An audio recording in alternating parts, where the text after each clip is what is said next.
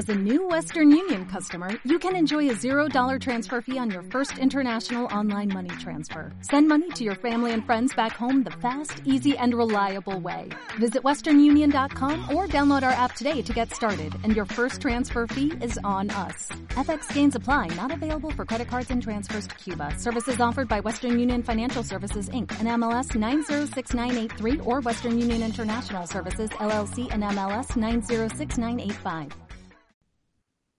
Bueno, Pedro, gracias por estar nuevamente en esta edición del lado B.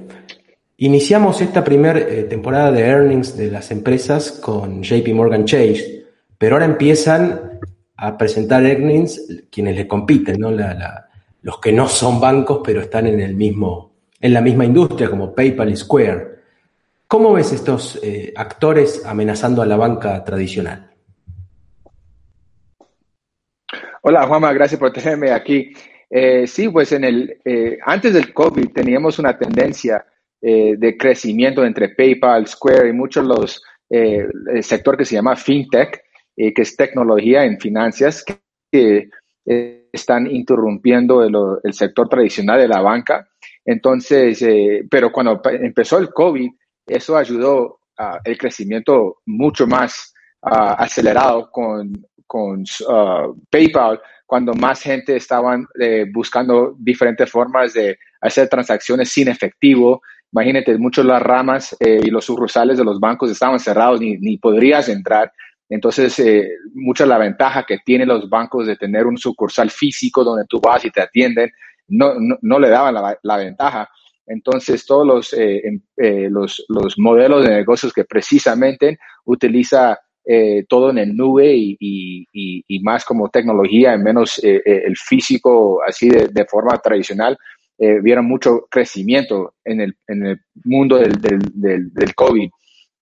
También PayPal está empezando a creer, crear algo como que se llama el Super App, que es a través de Venmo. Y Venmo es una aplicación que es creado por PayPal y lo que ellos quieren hacer, no sé si tú has visto en, en, en China, escuchado de Alipay, pero en, Alipay, básicamente, tú vas en, en China y, y, tú sabes quién es, quién es un gringo y quién es un chino, porque el gringo es el único que está caminando por ahí con un billetera.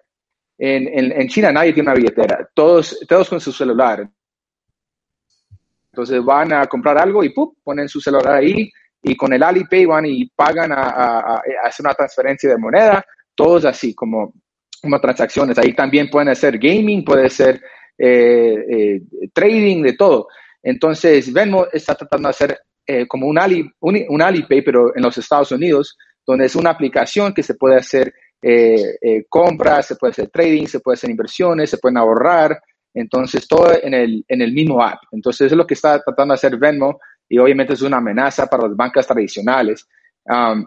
También la otra cosa que tenía PayPal, que una ventaja, por ejemplo, ellos están respondiendo eh, más rápido que bancos tradicionales a las eh, necesidades de los consumidores. Por ejemplo, cuando, lo, cuando el, gobierno soltó el préstamo que se llama el PPP, es un préstamo que hizo el gobierno que, lo, durante el COVID para ayudar a, a, los, a, pagar los sueldos de todos los ah, en, las empresas. Eh, PayPal eh, eh, se, le dieron el préstamo directamente sin necesitar de utilizar ningún banco. Y eso ayudó que el dinero llegaba a los, a los empresarios mucho más rápido que, digamos, con la banca que tenía toda la burocracia, eh, papeleo que le, hacían los empresarios hacer y también los fees que le cobraban los bancos. PayPal evitó sus fees para, para sus empresarios. Y también están ahora empezando a, cambiar, por ejemplo, el app de Venmo. Eh, eh, y si no sé, no sé si tus usuarios saben qué es Venmo, pero es un, es un app eh, muy que se utiliza para hacer transferencias entre personas. Es muy fácil. Entonces, si yo con, tú puedes conectar tu banco al, a la aplicación de Venmo, y si vamos a, tomarnos una cerveza y yo no tengo dinero, yo digo, Juanma, eh, cúrame este, este ronda de, cerveza, y tú dices, listo, y yo con, con tu correo electrónico, tu celular, eh, eh, ya, ya sé dónde está vinculado tu cuenta bancaria, tu, tu número celular, y solamente con tu número celular eh, te mando tu, mi, mi, parte de la, de la ronda. Entonces, eh, entonces eso, se fue, eso fue muy exitoso. Y uh, Banco de América empezó a tratar de competir porque están tan quedados que mucha gente empezaron a usar eso como una forma de transacciones y crearon que es una aplicación que se llama Zelle. Y ahora Zelle están utilizando eso para las empresas, que es una cosa fuerte que tiene Banco de América. Y vemos ahora está tratando de girar de persona a persona también en, el sector eh, empresarios. Entonces eh, están aumentando mucho eh, su posición en el mercado y compitiendo con los bancos tradicionales. Sí, claramente la pandemia, y ha pasado también en Argentina, la diferencia es que en Argentina solo una empresa que es Mercado Pago, que es de Mercado Libre, es la que de alguna manera y de forma indirecta cotiza en bolsa, ¿no? Pero este, aquí el mercado fintech está muy desarrollado y es verdad un poco lo que vos decís, que con la pandemia y al, y al ser las fintechs entes que están menos regulados por los bancos centrales que los bancos, se han podido mover, mover más rápido. De hecho, el año pasado en Subamos el Volumen entrevistábamos a la VP de Mercado Pago y nos contaba que los planes que tenían y los objetivos que tenían a 3, 4 años hacia adelante los habían cumplido en un año gracias a la pandemia. Y oh, Mercado Pago en, cierta forma es Venmo, es Cell, es ese tipo de, aplicaciones ¿no? y de soluciones. Pero lo que te pregunto, como para resumir un poco, es hoy en día, ¿quiénes son los competidores de PayPal? Eh, los competidores son eh, pues otros eh, upstarts de fintech como Square y um, Affirm, que son diferentes eh, eh, otras empresas de fintech, pero también eh, las empresas de tecnología grandes como Amazon, Apple, Apple Pay, usan tratando de meterse en su ecosistema y, Facebook. Entonces todos, y, Google, perdón, y todos están compitiendo en ese sector también. Entonces, a ver, porque ahora se vienen todos estos earnings, contaste un poco lo que ha pasado con la banca tradicional y lo que ha pasado con estos actores que son más bien una fintech, con, que, ofrecen de alguna manera ciertas este, soluciones que ofrecen los bancos, no todas, que se han podido, podido mover más rápido.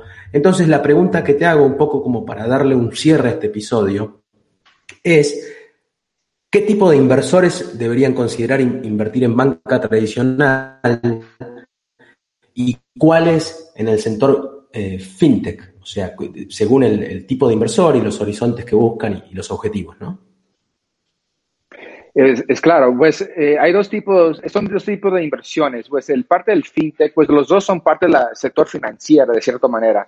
Uno es, tecnología y, mezclado con financiera. Y, ahora estamos en un mundo donde tecnología está casi en todos los sectores. Entonces es como casi imposible de, no entrar en un sector que no sea tecnología. Entonces, por eso estamos viendo eh, en, las carteras de, eh, inversiones eh, el sector de tecnología creciendo mucho porque pues ya llegamos a un punto que casi todo está mezclado con tecnología. Pero el, hay mucho riesgo con tecnología, ¿no? entonces, con el parte de fintech porque están experimentando, están más agresivos, están invirtiendo en partes que tienen más crecimiento y el, y el ah, banco tradicional, pues es más burocrático, son, más, son empresas más maduros y, uh, y tiene su, su, su, mercado más estable. Entonces, eh, entonces, eso depende de qué tipo de eh, objetivos tiene como la inversión. Eh, ciertos inversionistas que están buscando más crecimiento, pues obviamente deberían estar buscando empresas como FinTech.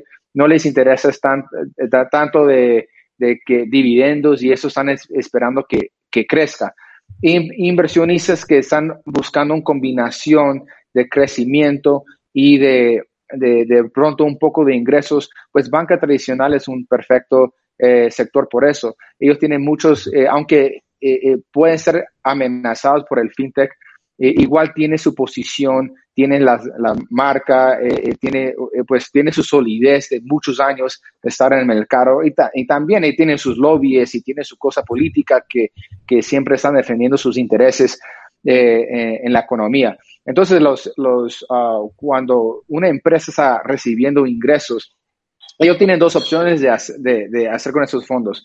Uno, ellos pueden reinvertir en proyectos internos. Entonces, por ejemplo, PayPal, me imagino, están reinvirtiendo en Venmo, en aplicaciones, diferentes eh, oportunidades para interrumpir los mercados. Y, um, y la otra forma es eh, devolver esos ingresos al accionista. Entonces, entonces muchos de los bancos eh, tienen muchos proyectos internos que se pueden, que están creciendo, um, pero como ya están tan grandes y tienen un flujo de ah, caja tan grande, están generando tanto dinero, no, no pueden invertir todo su dinero en proyectos internos. De pronto no tienen suficiente proyectos atractivos para reinvertir. Entonces, ¿qué hacen? Invierten en los proyectos internos más atractivos y lo que sobra lo devuelve a los accionistas en forma de dividendos. Entonces, eh, eh, con bancas es interesante porque tú tienes una combinación de crecimiento y también de ingresos. Y también eh, lo bueno de eso es que ellos no, no, son obligados de devolver ese dinero a accionistas. Por ejemplo, hay de pronto hay una nueva oportunidad que como adquirir una empresa, más nuevo de pronto durante una crisis, como vimos en la pandemia, eh, y, y, esas empresas empiezan a consolidar su poder y su posición en el mercado, ah, pueden entrar a otro sector o sus mercados. Entonces, eh, ese flujo de caja libre que, que genera esas empresas grandes, eh, en los bancos grandes, pues le dan una flexibilidad de adaptar a las condiciones también. Muy interesante, Pedro. Para terminar el episodio, ¿qué podemos esperar del anuncio de earnings de PayPal de esta semana? Bueno, yo creo que una de las cosas más interesantes eh, es por muchos de tus oyentes que están hablando tanto de cripto y, Bitcoin. Bueno, la cosa si eres un inversionista serio en Bitcoin, yo creo que eh, lo que dice PayPal va a ser muy interesante para, para ustedes porque um, en marzo 30 eh, PayPal eh, eh, creó una función en la aplicación de ellos que se llama Crypto Checkout. Entonces significa que, los, ah, que ahora mismo tú puedes mantener criptomoneda en, en, tu cuenta de PayPal y cuando vas a comprar, y recuerda, PayPal tiene, está conectado con, 10 millones de, de, comerciantes globalmente. Entonces, digamos, si yo quiero comprar, no sé, mi botella de, de, vino en Argentina con un comerciante ahí y no quiere pesos argentinos, puede aceptar cripto, pero digamos si no acepta cripto, bueno, adentro PayPal, eh, cuando yo hago checkout, puedo pagar con mi cripto y PayPal mismo van y, lo traducen el, el, el cripto a la moneda fiduciario y, hace el, pago sin ningún fee, ningún gasto al consumidor. Entonces, prácticamente, ¿qué está haciendo eso? Eso está dando que todos los comerciantes que están conectados a PayPal sean indirectamente aceptando cripto. Eso es muy fuerte yo creo que es muy eh, beneficioso para, para el movimiento de cripto, porque ahora se empieza a circular más cripto como, como no como un activo especulativo, pero como una moneda. Y eso es mucho de la crítica de Bitcoin. Es que muchos dicen que es simplemente un activo especulativo, que nunca va a ser dinero, nunca va a ser moneda. La gente simplemente invierte en Bitcoin porque sube y entonces eh, eh, estás esperando que el, idiota más grande viene y te lo compra tu Bitcoin a un precio mayor y eso es el, el, el Ponzi scheme, ¿no? O eso es el, el, esquema que tiene que buscar a otra persona que lo compra más, mayor. Pero el, momento que cripto se empieza a tener eh, una adopción más grande o más masiva, entonces se vuelve como una moneda. y yo creo que eso es muy, muy grande por cripto. Entonces, vamos a tener indicaciones muy tempranos en PayPal para ver cuánto ah, movimiento hemos visto en el checkout de cripto ah, con, con, esa aplicación en, en, PayPal. Eh, entonces, eh, eso es una de las cosas. También eh, Venmo va, lo van a hacer el mismo función para Venmo, la aplicación en, cripto. Y una de las cosas que sí que, que soltaron fueron que la gente que sí tenía cripto en su cuenta de PayPal vieron que más de la mitad Ah, estaban viendo su, abriendo la aplicación de PayPal varias veces al, al día. Entonces, ¿qué significa? que cripto es un excelente gancha, engancho para, para que los usuarios empiecen a interactuar más con, con, la cuenta. Entonces, es una cosa muy positiva que tiene cripto. Entonces, tú, si tú quieres crear el super app, Entonces, si tú pones cripto, entonces la gente empieza a, meterse todos los días, varias veces a ver su cripto, pues también empieza de pronto a utilizar las otras funciones que te podría ofrecer Venmo. Vamos a ver qué pasa con, con PayPal. Yo creo que, que, va a ser una cosa muy interesante. Eh, van a soltar los rendimientos aquí en miércoles.